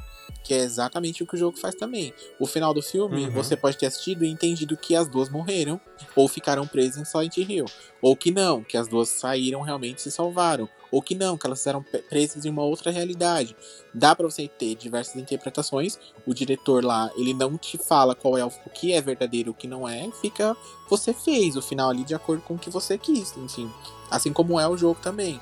Grande parte Uhum. dele, a, a grande maioria das coisas do jogo, é, ela é baseada em medos e, e questões psicológicas das pessoas que viviam na cidade. Então, cada um tem um, né, pensa de um jeito, enfim, tem os seus medos, os seus receios de forma diferente. Então, cada um vai ver uma coisa. É, então, eu acho que por isso, talvez, que a crítica tenha, não tenha gostado. Porque para quem tá de fora assistindo, pode não comprar a ideia. Porque nu- nunca viu, nunca entrou naquele mundo, nunca pesquisou nada sobre o, o jogo, enfim, sobre a história. Então, realmente pode ficar meio perdido. Você pode não entender isso e falar, ah, o filme acabar e falar, ué, mas acabou? Enfim, o que aconteceu? E aí? Né? Não Claro. acho que é um filme ruim, não. E- outra, o Resident Evil é muito mais confuso nessa história pra mim, eu acho. Volto a dizer. É sim, o, o Resident Evil em confusão dá um baile em Silent Hill, com Então. certeza. E foi alongado aí por sete filmes, né? É. E aqueles filmes que termina tudo e era tudo a maluquice na cabeça de- do, do protagonista. Era tudo um sonho. Era tudo um sonho, era tudo foi um delírio. Foi um delírio coletivo. Na- nada existiu. Eu detesto esses filmes. Nossa, mano. Tava assistindo aquele A Ilha do Terror com Leonardo DiCaprio. E aí no final descobre que ele que tá maluco e é preso lá. Ele que. Enfim, ele é preso, é tudo Aí, ima- é, imaginação a Ilha do Medo. dele. É, é isso, a Ilha do Medo. Eu não assisti até o final, mas tava muito interessante. Eu queria ter visto tudo. Mas eu tava acho isso Na casa uma- de um amigo, eu tive que ir embora. Eu acho isso uma falta de respeito, porque você fica assim, meu, eu perdi duas horas aqui assistindo. Esse filme é uma porcaria, é tudo imaginação na cabeça do protagonista, tá entendendo? Perdi o dinheiro da minha ah, vida. você acabou de me dar um spoiler. Sim, gata, desculpa, esse filme já foi lançado já tem 10 anos. Mas eu fiquei imaginando você falando Silent Hill, eu fiquei pensando, será que é isso mesmo no final? Aí é tudo maluquice na cabeça da pessoa? Não, é, o final é totalmente aberto. É, é o que a gente falou, é, é cabe a sua interpretação. Aconteceu mesmo tudo aquilo. Ah, então Mas as é um negócio que compraram, envolve né? sobrenatural e tudo, Hum. entendeu? Então não é tudo explicado, não é tudo desenhado pra você entender. Entendi. Sim, são Ele questões é muito psicológicas que vai do- da É. sua interpretação e do que você Entendi. entendeu que aconteceu. ali. Porque Silent Hill, basicamente, é, todos os monstros, as visões que as pessoas têm na cidade, não, é, as criaturas são também os, o que nem o Denis falou, são os medos e os anseios e personificados dessas Sim. pessoas. Mas realmente acontece aquilo lá. É como, é como se a cidade fosse tão amaldiçoada que tudo. Esses pensamentos do mal, sabe? Essas coisas ruins da humanidade tomasse forma, tomasse vida dentro da cidade. Por isso que acontece tudo o que acontece com aquele povo. Você, não- chegou a assistir o filme? Tá. Não. Silent É, Hill então. É, assiste pra você ver. Vai, é- ele é bem aberto, assim, a interpretação e tudo. É, Uhum. ma- mas é mais ou menos isso. E os jogos têm muito essa pegada. Muito essa pegada. É um no dos- 2, o cara recebe uma carta da esposa morta. Sim. Chamando ela pra Silent Hill. E a esposa morreu fazia quantos anos? Credo. É, o 2 é o cara recebendo a carta da esposa morta. Aí ele vai pra Exatamente. Silent Hill. Só que aí no final do jogo é toda uma jornada pra ele superar o luto. Sim. Tem muita ação no filme? É um, é um filme que tem ação? Não, seja é um esse, filme de então, terror. problema. Talvez seja isso, então, porque eu acho que É as um pessoas quando terror. esperam um filme de jogo, né? As pessoas esperam ver, tipo assim, acho que é por isso que Resident Evil fez tanto sucesso. Porque é realmente a história é uma bosta. Apelou mas pra eles ação. têm muita ação, muita, muita é, explosão, tiro, né? É um filme que entretém, assim, nesse Uhum. aspecto, né? Que realmente faz sucesso entre o público. Sim. Que foi o que eles tentaram fazer no segundo, né? Que aí já Sim. escambou É, tudo aí. em todos, todos, do- todos os seguintes. Gente, como a gente roda pra Resident Evil, né? Vocês já repararam isso? Ai, gente, tudo termina em Resident Evil. Ele devia estar em primeiro lugar, a verdade é. Ai, cruzes, tá louca. É que nesse caso, na verdade, eu tava falando do segundo Silent Hill. Que é esse, aí no, no segundo, eles apelaram bem mais pra cenas de Ah, ação e outro filme? cenas Teve mais. dois filmes? Teve. Teve um segundo Ah. que é baseado no terceiro jogo da série. É, que conta a história da filha lá, da. Da, da menina do terceiro é. jogo. É o mesmo a jogo. Bebezinha, a menina que é salva no primeiro jogo, uhum. no terceiro ela, é, ela tá adolescente. Que, tá, que seria do filme também. Aí no ter, é o terceiro jogo é a continuação da história dela. Uhum. Só que não funcionou, né? Tanto que, enfim, foi massacrado. Ah, é, ficou bem zoado. Esse eu assisti na estreia também. Ficou bem cagadinho.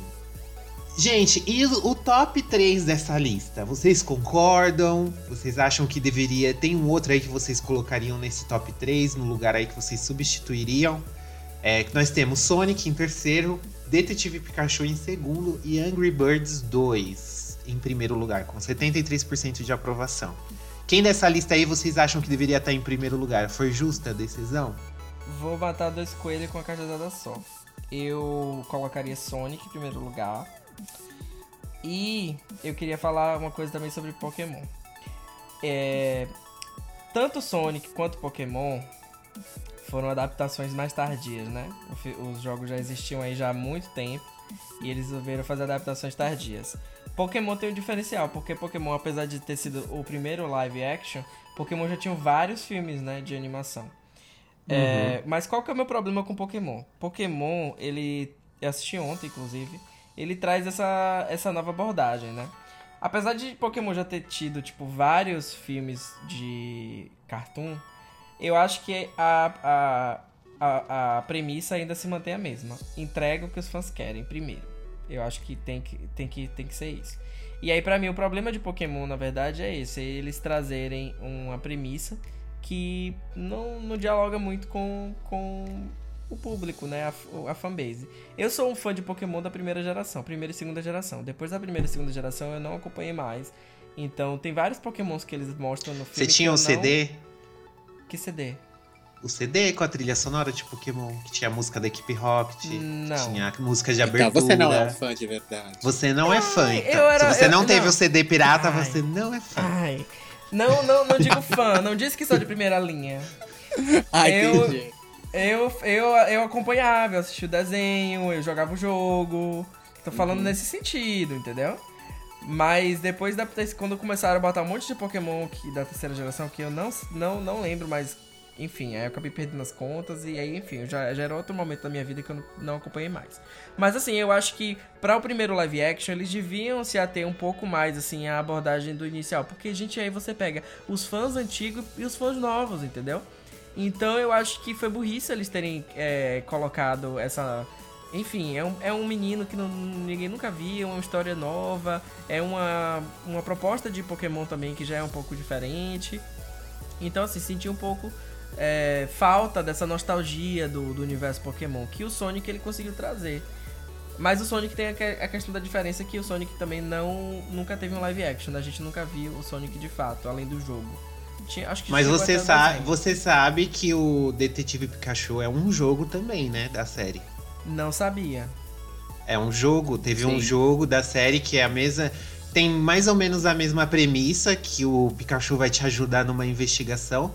Foi lançado, se eu não me engano, para 3DS. Uhum, 3DS. E aí eles pegaram a premissa desse jogo especificamente para fazer a adaptação. Não sabia. Mas achei burrice ainda assim. Porque muita gente. Mas não... deu certo, fez, fez sucesso, o público deu gostou. Eu ouvi, mais crítica, eu ouvi mais crítica negativa do que positiva.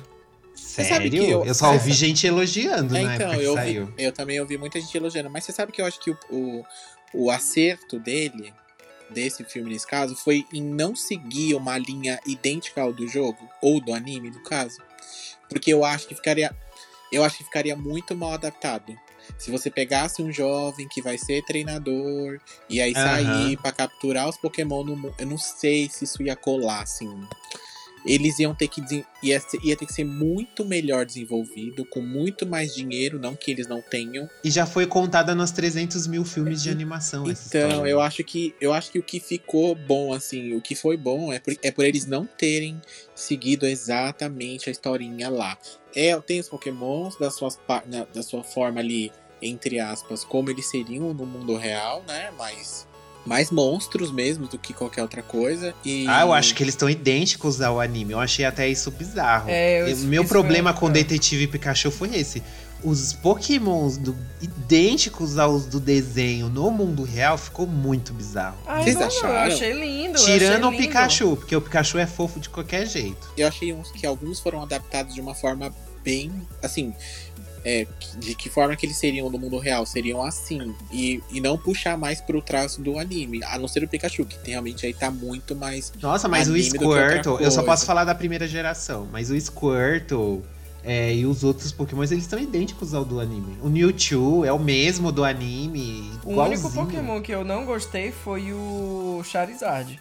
Tá bem fora do, da- de- do que você conhece. Gente, o Charizard é um dragão. Se ele existisse no mundo real, ele ia ter aquelas escamas lá que ele tem no filme. Mas não ficou com cara de escama, ficou uma coisa meio, sei lá, parecia pedra. Ah, Isso é problema de orçamento, gente. Vocês Sim. acham que fazer esses 300 milhões de animais digitais é barato? Sim, mas é isso. Não é barato. Tirando o, o Charizard, os outros Pokémons ficaram lindos. Eu achei incrível aqueles macaquinhos. O Pikachu tem um- um- uma textura incrível de, de, de, de pelo.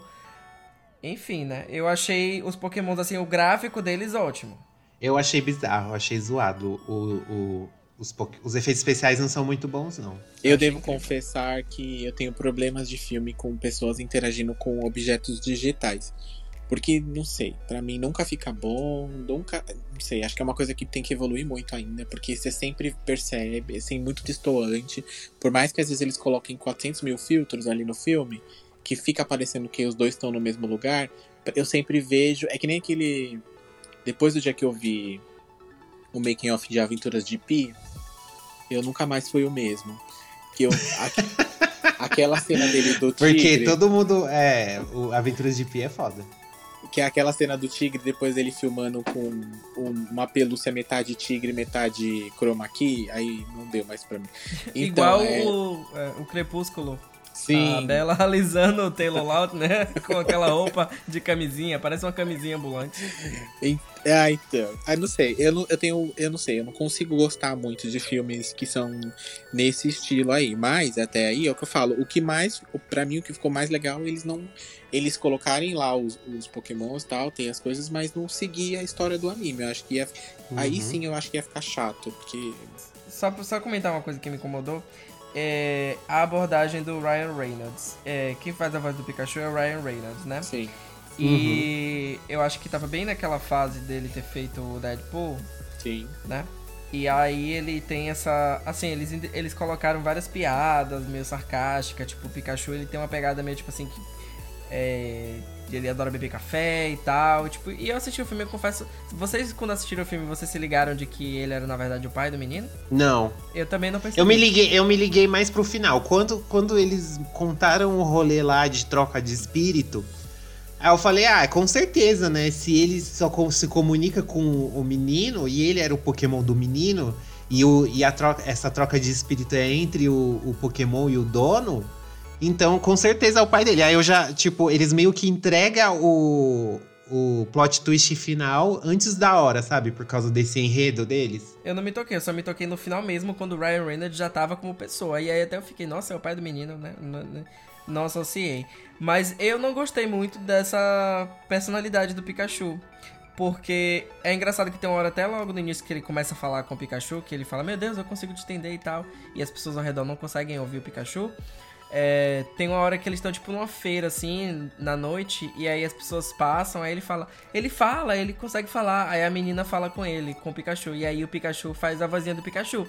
Aí eu fiquei, gente, seria tão legal se o Pikachu ele tivesse. Pelo menos eles explorassem mais. Eu não digo nem que ele só falasse daquele jeito, né? Mas se eles explorassem mais esse lado mais fofinho do Pikachu, porque o Pikachu ficou parecendo.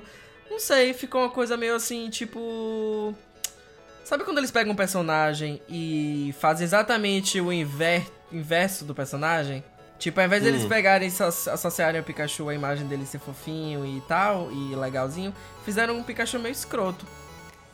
Tipo, na parte que ele vai lutar mesmo, assim, tipo assim, o Pikachu fica confrontando o Charizard, né? É porque não era o Pikachu, né? era o pai do menino.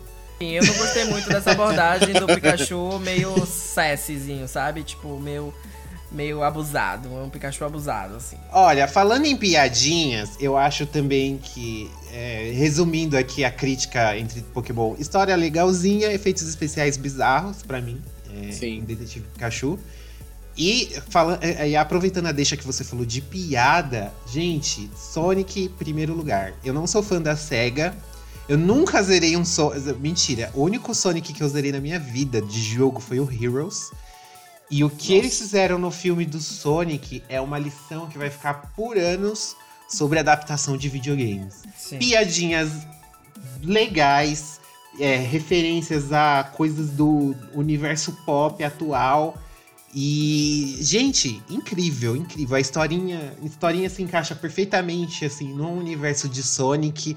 As adaptações, todo o cuidado que eles tiveram em criar esse universo do Sonic pro cinema, respeitando o jogo. É um jogo infantil com um enredo super simples que eles conseguiram criar. É, eles recriaram a história de um jeito que ficou muito redondinho. Eu realmente adorei. E também eu acho que vale ressaltar, né? É, Jim Carrey. Pelo amor de Deus, Jim Carrey como Robotnik ficou simplesmente perfeito. Antes de falar do. Já que a gente tá falando de gráfico de Pokémon, né? A gente precisa falar da polêmica que teve com o filme do Sonic, que lançou o trailer e foi todo aquele tipo. fuzuê, porque o Sonic ele tava horrível, de fato. E eles pegaram o filme, cancelaram a estreia e refizeram todo o filme com o novo Sonic, né? Uhum. Então, assim, eu nunca tinha visto uma mobilização tão grande dos fãs e tal. E, tipo assim, vários artistas, várias pessoas que, que, enfim, dominam as ferramentas digitais recriaram Sonic, falaram quais eram os erros. Eu lembro que eu vi vários vídeos de gente que trabalha com 3D, efeitos especiais, falando, gente, isso aqui tá errado, isso aqui tá errado. E, tipo, recriaram Sonic. Então, assim, eu achei muito legal a produtora ter dado o braço a torcer e reconhecido de que realmente tava tosco e feio. E ter cancelado, né? Tipo assim, Aumentado o orçamento do filme pra poder refazer os efeitos. Sim, exatamente. Então, assim, achei muito legal. Isso, isso é levar os fãs em consideração. Isso é respeitar o personagem, sabe? Então, palmas pra ele. Pra mim, essa para mim foi a maior. A, a, a coisa mais grandiosa que eles fizeram. E aí, obviamente, que além disso, veio a grandiosidade na construção da narrativa do jogo e na escolha dos personagens e dos atores, né? O Jim Carrey, como você falou pra mim, tipo, nossa, não tinha ator melhor pra poder fazer. Fugiu até um pouco do personagem, né? Que o personagem no jogo é um cara meio gordão e tal. E o Jim Carrey Uhum. não tinha essa coisa, mas assim, você esquece totalmente. Ele incorpora o personagem de uma forma que você fica, tipo assim, meu, ele é de fato o vilão do jogo. Ele é esse cara over the top, tipo assim, super exagerado. E não tinha como ser outra pessoa, não tinha. Era ele ou ele mesmo. É, Sim. eu acho. E eu acho que também o filme fez muito sucesso, é, até mais do que talvez eles esperavam, por eles terem levado em consideração o feedback negativo do pessoal. Porque quantos filmes a gente não vê aí que o pessoal reclama, fala que não tá bom, ou que, tipo, pode melhorar isso, isso, isso, e os caras, tipo, Ignora. Dane-se. Paul Dane-se, Anderson ignora. é, tá aí pra isso, né? De novo, vamos Beijo. Paulzinho. de novo vamos citá-lo, mas é. E eu acho que parte do sucesso também deu- deu-se aí, né? Da galera falar, bom, os caras teve trabalho de ir lá refazer, gastaram mó grana, a gente pediu, os caras corrigiram e o mínimo que a gente pode fazer é assistir, né? Uhum. E ver o trabalho do.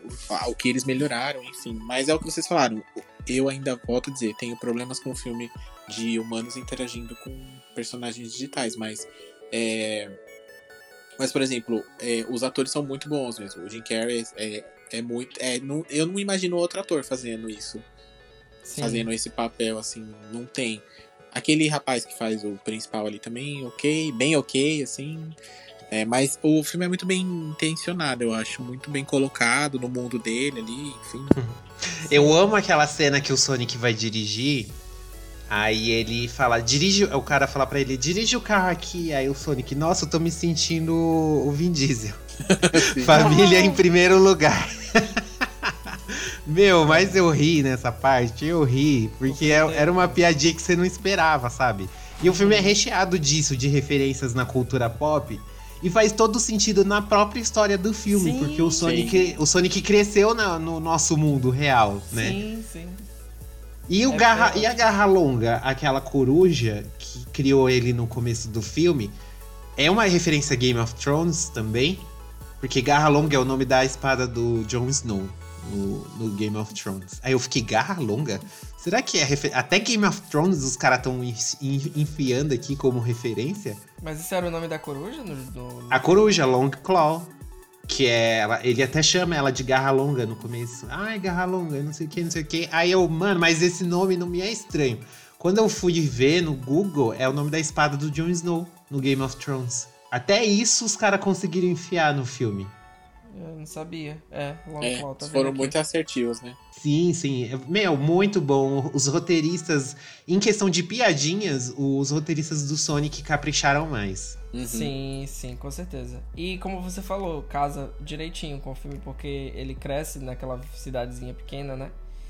E Uhum. ele consegue. Enfim, ele conhece todo mundo da cidade. Tem um cara maluco que jura que já tinha visto ele, chama ele de Demônio Azul, né? É, e até a própria personalidade dele tem um pouco assim também, porque eu tava assistindo aquela série da Netflix, você até recomendou, Denis. E aí eles explicam da, da história do, da SEGA contra, contra a Nintendo, né? E aí eles falam que enquanto a Nintendo tava focando no público mais criança, eles focaram, a, a SEGA focou no público mais adolescente.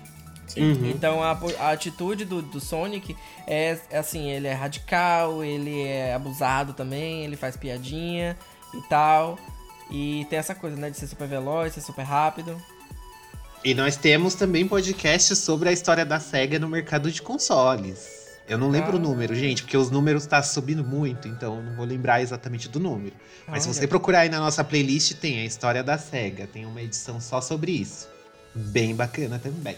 Gente, e o Angry Birds? O primeiro lugar na lista aqui. Eu assisti o primeiro e eu curti bastante. Eu acho que eu, eu, eu, eu não vou poder opinar sobre o segundo. Não sou capaz de opinar. É, pra mim, é, o que resume o sucesso de Angry Birds é uma palavra só, que se chama expectativa. Porque quando, que eles, quando eles vão lançar os filmes de baseados em, em jogos, gera-se todo o buzz, né? Então os fãs vão mobilizar, é, todo mundo vai tentar entender um pouco da história, enfim, tentar entender o conceito e quem já conhece já vai ficar imaginando como é que vai ser o filme. Então, assim, as expectativas já começam a crescer. Angry Birds não tem nada disso, porque Angry Birds ele foi é, base- baseado em um jogo pra celular que não tinha tanto um- uma história assim. Era basicamente Era uma assim, sinopse, né? A história do, a história do Isso. jogo é uma sinopse. É, os exato. porcos querem roubar os ovos do passarinho. Você Exato. roubar os passarinhos. Exatamente. E aí tem diferentes passarinhos e você usa eles com estilingue e tal. Mas assim, não tem muito, muito além disso, né? Eu acho que eu concordo com você. Teve bastante abertura pra criatividade dos roteiristas. Eles mesmo. tinham um, um quadro em branco pra poder escrever o que eles quisessem. Então eles, em cima disso, obviamente, não tô dizendo que foi uma tarefa fácil. Exigiu uma pessoa talentosa pra poder vir com a história dessa. Só que aí eles pensaram, né? Tipo, Angry Birds. Então o filme ele traz a ideia dos pássaros que são angry, que são, tipo, nervosos, né? São raivosos. E aí eles introduzem o personagem principal, que é aquele, o vermelhinho, que eu não lembro o nome dele, mas que é o personagem, o principal do jogo. E aí eles constroem toda uma um, um background pra ele. Então bota ele desde criança, que as pessoas tiravam sarro dele por causa das da sobrancelha dele grossa. E aí depois ele é, acaba sendo é, condenado lá por ter perdido a paciência com um, um- um casal de passarinhos. Tem E aí ele é terapia mandado. anti-raiva. Isso, aí ele é mandado pra fazer terapia anti-raiva. E aí, quando ele vai, na- vai pra terapia, ele conhece todos os outros que também são Angry Birds. E aí são os outros personagens que você joga no jogo, né? E aí depois eles introduzem os vilões, que são os porcos. E aí no segundo filme, eles na verdade eles têm que fazer as pazes e têm que lutar é, com, contra um bem comum e tal. Então assim, eu acho que a liberdade criativa foi o que fez com que o filme surpreendesse, né? E obviamente eles não foram burros, eles fizeram um filme que é aquele filme que é meio diversão pra família inteira, né? Então assim, Sim. criança não vai sozinha pro cinema, vai criança, vai o irmão, vai o pai, vai a mãe. Então, o filme você assiste, ele tem piadas que o pai vai dar risada, tem piada que a mãe vai dar risada, tem a piada que a criança vai dar risada. Então, assim, eu achei, eu acho que o grande sucesso do filme foi justamente esse, surpreender com o roteiro original que ninguém tinha pensado e ser um filme que agrada a todos os públicos, não agrada só o adolescente, agrada a criança, a mamãe e o papai. Sim, faz sentido. Concordo. Concordo com sua análise Gostaram? sobre o sucesso de Angry Ah, Birds. Gostaram da minha análise? então, falando um pouco sobre o futuro dos, é, das adaptações de jogos no cinema. É, uma coisa que eu percebo hoje é que os jogos, eles já são meio que feitos como se fossem filmes, né? Se você pegar aí o making off de The Last of Us, God of War, por exemplo, é, todos os as, as cinema, uh, cinematics, né, os, os vídeos do, do, do, jogo, eles são feitos utilizando aquela tecnologia que eles traçam todo o corpo do ator e basicamente eles vão utilizar aquilo e renderizar o jogo por cima. Então, hoje para você fazer um, um jogo, tem muita produtora que contrata diretor de cinema. E você joga, por exemplo, um jogo como God of War, você percebe que o jogo ele é praticamente um filme, porque ele os ângulos, toda a, a o expertise, né, que a galera tem de cinema, eles aplicam no jogo, até por uma questão de tecnologia, né? Hoje você consegue fazer todos os efeitos de cinema que você imagina, né? Então, eu acho que existe aí um, um, um, grande debate a ser feito sobre adaptações, porque eu acho que a cada dia que passa elas vão ser cada vez mais desnecessárias, né? As pessoas falam muito assim, nossa, eu acho que The Last of Us daria um ótimo filme, daria uma ótima série. Só que o jogo já é um filme, o jogo já é uma série. Não sei se vocês compartilham da mesma ideia. Assim, eu acho que para mim não, algumas adaptações não são necessárias como por exemplo The Last of Us, não vejo necessidade. Se você não quiser jogar o, o game porque você não consegue ou porque você tem dificuldade, enfim, se você joga ali no YouTube só a, a história, a linha história, da história do jogo, você consegue assistir. É praticamente um filme de tão bem feito que é, de tão bem colocado, tão bem dirigido, enfim. É praticamente uhum. um filme, então você transportar isso para uma outra mídia pode ser questão do alcance, ah, porque daí mais pessoas vão ver essa história, vão assistir, é, pessoas que não estão dentro desse universo de games, elas vão ver esse filme, vão ver essa história, enfim. Mas sei lá, até não sei até onde eu vejo isso como positivo em alguns casos. Mas alguns casos, por exemplo, existem é, universos que poderiam ser colocados no cinema de forma diferente, que, que não foi colocado no, no, jogo, por exemplo, que seria muito bem feita. Mas é uma indústria que não vai parar, a gente sabe, né? Não vai acabar, porque os caras querem puxar ali o que eles têm do jogo e da franquia no, ao máximo em todas as mídias possíveis, né? Enfim. O que não é ruim também, é, porque acaba alcançando mais pessoas no final das contas, isso traz mais dinheiro ali para a produtora, para a dona dos direitos, o que para a gente que prefere os jogos acaba gerando outros outros jogos, né? Mas é uma discussão é, é complicado a gente dizer porque ah, é, é, é todas são muito ruins, nenhuma, foram, nenhuma foi muito boa, nenhuma. Porque é o que o Tass falou. A questão é toda a expectativa, né? que você esperava, por exemplo, o Angry Birds aí, deve estar. Tá a grande parte dele estar em primeiro é o que a gente comentou, né? Porque a expectativa é o que? É zero, né? Porque não existe uma história, exato, não exato. existe uma lore ali, não existe um mundo. Existe uma premissa que é os porcos e os pássaros, e dentro disso os caras desenrolaram que com certeza isso veio pro jogo futuramente, ou vai vir, né? Enfim. Uhum. Todo esse background. E você, Ângelo, você acha que precisa ainda fazer adaptação ou você acha que os jogos já chegaram no nível que a tecnologia já está tão grande que não precisa mais? Eu acho que a gente tem que ter em mente que um anula o outro. É, uhum. Sempre quando sai uma adaptação ou alguma coisa assim no cinema, a gente fica tão puto quando não seguiu o que a gente conhece, que é como se o jogo deixasse de existir ou se a gente fosse proibido de jogar o, o game, que é perfeito e maravilhoso, em alguns casos. Mas no, no caso das adaptações é, pro, pro filme, é que, eu acho que é que nem o Denis falou. Eu acho que ele, ele expande para outras pessoas conhecer. Que nem eu, antes de começar a jogar Resident Evil, eu já tinha ouvido falar sobre o jogo e tal. Mas foi o filme que me fez jogar o jogo. Porque quando eu joguei o primeiro.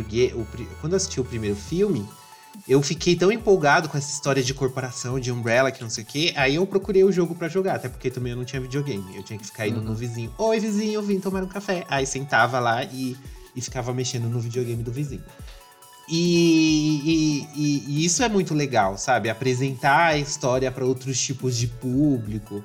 E pá, é, é óbvio que quem joga sempre vai comentar, sempre vai dar opinião, porque esse é o perigo. Você mexer com uma história já consolidada, uhum. ou você mexer numa tela em branco, que nem foi o caso do Angry Birds que a gente já citou aqui. Então acho que isso é muito relativo. Eu acho que para mim as adaptações para o cinema não fede nem cheira. Não é algo que eu fico, oh meu Deus, e que não sei o quê, porque não, um anula o outro. É só Uhum. agrega mais, é mais conteúdo, sabe? Sim, pra gente sim. comentar. Ou seja, seja pra meter o pau ou pra, pra falar bem. Elogiar. Uhum. É, quem sabe aí É. não vai acontecer o mesmo que aconteceu com os, as histórias em quadrinho, né? Eu acho que hoje a gente chegou no patamar de que eles conseguiram a receita, assim, pra fazer o filme ideal de super-herói, né? Que durante muitos anos eles vinham tentando ali acertar. E aí Uhum. eles finalmente, pelo menos os filmes da Marvel, né? Eles todos conseguem acertar exatamente o que, o que, o que Ah, deve mas ter. isso daí é, é um outro rolê. É um É. outro rolê porque a Marvel é muito planejada. Ela é muito organizada em to... cada filme que ela vai fazer é pensando daqui a 10 anos. Mas elas já deixam meio que um, um legado aí, um roteiro, porque depois que os filmes da Marvel começaram a fazer sucesso, a gente teve vários outros filmes também de super-heróis que meio que acertaram na fórmula, entendeu? Não, mas a gente pode ver um exemplo da D... a DC é totalmente contrário. A DC não, tá porque a dando certo. trilogia, a trilogia do Batman deu, deu super certo, gato. Mas aquilo era de um diretor Sim. Que, que nem eu te falei, ele pensou nesses três filmes redondamente. Agora vamos pegar esse universo da DC aí que ela tentou fazer igual a Marvel sem planejamento. Não tá dando certo, tanto que já vai já vai trocar o Batman, já trocou o Batman de novo. Bom, eu espero que um dia aí eles, enfim, crack the code pra poder fazerem as adaptações de jogos de videogame. É, se, então- a mesma coisa é, que a gente pode citar também, que a gente dá volta, dá volta e volta no mesmo assunto. Resident de Evil. Ai, Resident Evil de novo, porque. Alice. Não era um planejamento de uma franquia de seis filmes. A cada filme que ele fazia, ele tava se pagando, tá dando lucro. Aí batia na porta de Pouzinho e falava: Pouzinho, faz uma sequência. Ele, ah, tô aqui sem fazer nada, vou fazer. Era assim. O, ele ia criando o negócio. De, ele jura. Gente, é porque assim, eu sou muito fã de Resident Evil, então eu meio que esmigalho essas coisas. Ele jura nos bastidores, comentando, que ele planejou seis filmes desde o começo. Uhum, mas ele não sim. planejou. Claro que não. Não, dá é nítido que não tem planejamento ali. Ele foi escrevendo conforme, tipo, ia sair o jogo. Aí ele, putz, preciso criar uma história aqui. Aí ele inventava um bagulho lá. Ai, preciso pôr alguma coisa do jogo novo pra deixar a Capcom feliz. Aí enfiava o negócio do jogo novo lá, copiava uma ceninha povo falar, nossa, igualzinho no jogo. E é isso. Uhum. O, o da- o da- o- a questão da Marvel é uma coisa muito particular, porque é o, é o dono dos. São os donos dos quadrinhos que amam o produto deles que- e que querem que os fãs gostem. Então eles planejam cada detalhe, cada. Que personagem vai ligar com o quê, que cena pós-crédito vai ligar com o quê. Então é tudo conectado e pensado antes de botar em prática. Sim. Se um E- dia isso acontecer com videogames, nossa, ótimo, porque esse é o código.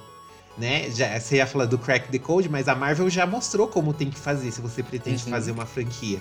Coisa que o- a- as adaptações de jogo envolvem é, coisas diferentes, porque você tem que negociar os direitos com o estúdio que faz o jogo, porque não é o mesmo que tá fazendo o filme. Diferente da Marvel, que abriu o próprio estúdio dela de cinema quando fez o Homem de Ferro. Foi o próprio estúdio da Marvel que fez o filme. Então é, é, é- é uma pegada aí bem complexa, questão dos jogos e, e da Marvel. Ela é muito. Eu acho que ela destoa muito dos demais. Porque, primeiro, que o Angelo falou, ela é a dona do- da obra dela. Então, ela. E outra, são, são as pessoas que escreveram aquela obra. Elas conhecem aquilo, elas sabem do que elas estão falando. Não é alguém que vai pegar uma mídia X ou Y, vai lá ler Uhum. ou ver e vai escrever em cima alguma coisa. E Isso é né? importante, é. Isso é Então. importante, porque a adaptação do jogo. Só, a- Desculpa, só pra citar outro exemplo aqui de Resident Evil de novo. Ai, bicha. a série da Netflix. Quem que tá escrevendo o roteiro? É um roteirista de Supernatural. Então, aí você imagina, só daí você já sabe o tom, o tom que ele vai levar para o negócio. Não que isso vá Uhum. ser ruim, a gente não sabe. Mas, por exemplo, um exemplo que eu ia citar aqui agora, que é o que eu acho que vai acontecer com o filme do Monster Hunter que vai sair aí, ó. Vai ser o quê? Um Resident Evil 2.0. Porque o Paul Anderson vai fazer a mesma coisa. Ele vai pegar ali os elementos, vai jogar numa cena de ação da Mila rodando, girando, pulando, enfim, fazendo toda aquela aquele, aquela, aquele balé que ela faz nos filmes de ação, que ele acha que é o que o povo gosta de ver, né? E uma Uhum. grande parte é. e vai fazer de novo com outra franquia, da própria Capcom, que não aprendeu e deu outra franquia na mão dele. Mas, ah, enfim, mas a Capcom quer saber de dinheiro, filho. Se a Capcom se preocupasse com fã, ela, ela organizava Resident Evil. até porque é o que eu falo, querendo ou não, os filmes deram muito dinheiro pra ela. Deram. Foi mais de um bilhão. Foi um, bi- foi um bilhão de dólares os seis filmes fizeram. Então, é, é que tem, né? Também tem essa, né? Eu vou onde o dinheiro, onde vai, onde o dinheiro tá, eu empresa, ou eu vou onde tem uma galera aqui reclamando. Capitalismo, gente. Capitalismo. Não, o meu problema não é capitalismo. Meu, meu problema é seriedade. É você tratar como sendo uma coisa séria e não como sendo um, um filminho. Enfim, é aquela coisa de você é, entender que conforme os, os filmes eles vão né, sendo adaptados, e isso aconteceu com a indústria dos quadrinhos, por exemplo, os filmes eles foram tomando cada vez mais uma proporção maior e a seriedade foi acompanhando.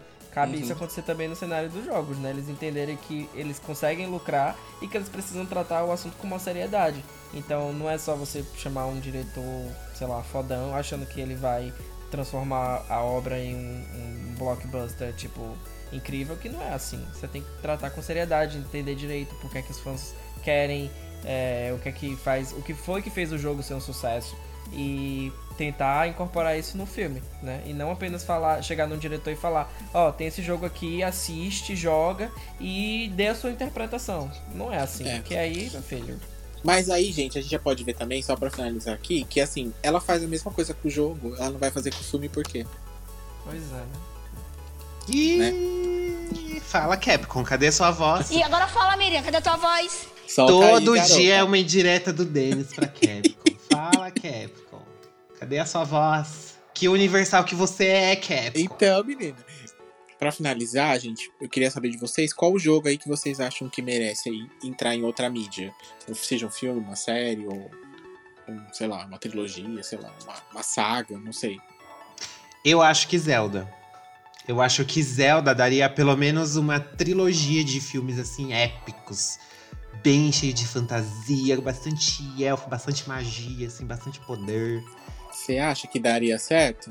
Eu acho que daria, porque a, a saga, a lenda de Zelda, ela é cíclica.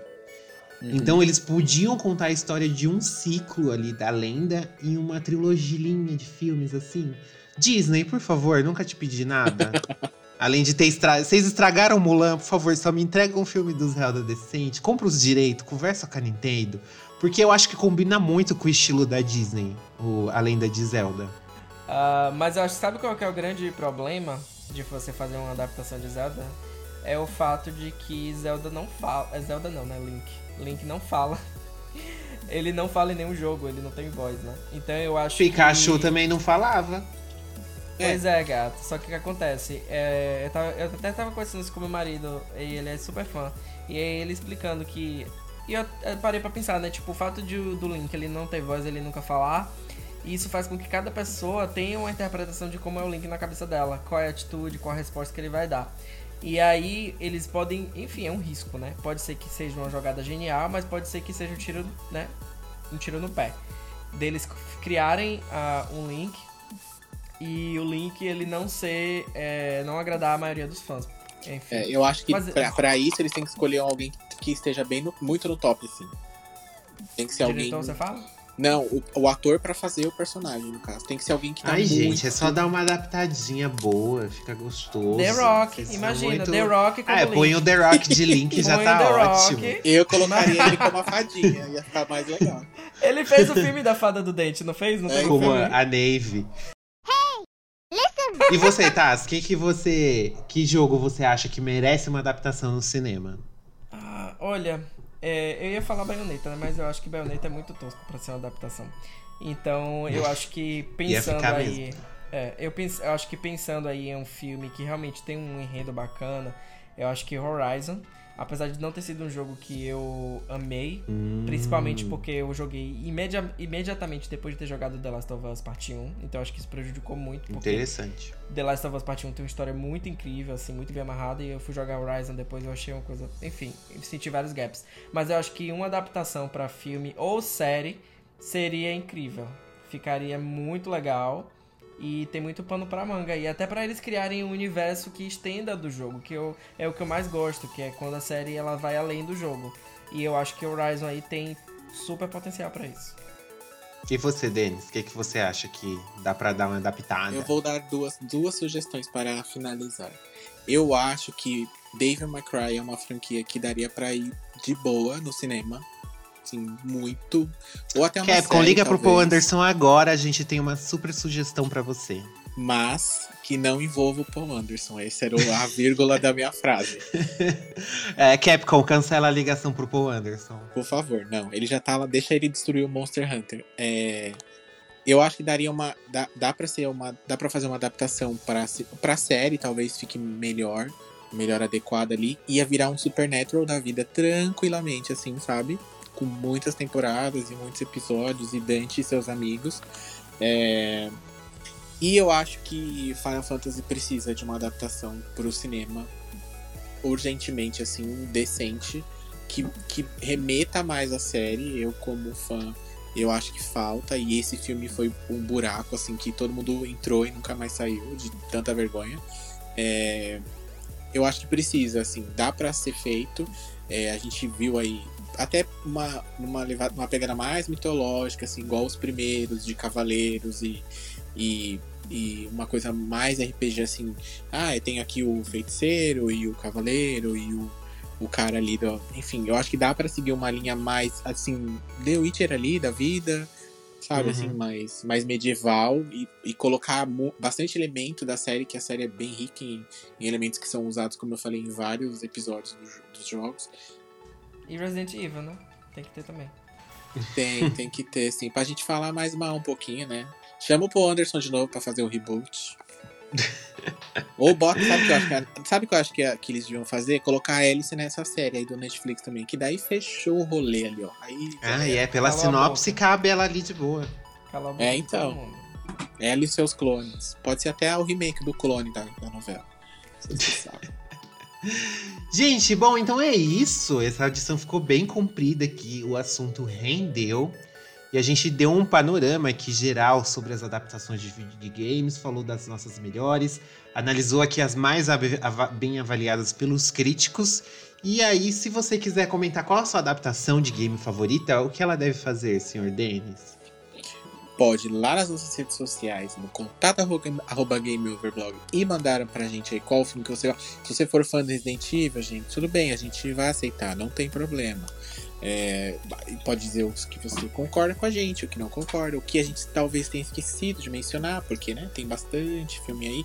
Nós não mencionamos o filme do Mario, que é uma relíquia, não é verdade? Não Se falamos você, de Tekken. se você acha que ele é bom, assim como tá, se você acha que Street Fighter é maravilhoso, que a Kelly arrasa lá como Kami no seu maiozinho verde, é só mandar um recadinho pra gente, ou no e-mail também, contato arroba gameover.com.br. É isso aí, galera. Então vamos finalizando mais um episódio. Um beijo, um cheiro e até a próxima edição. Tchau! Tchau, tchau.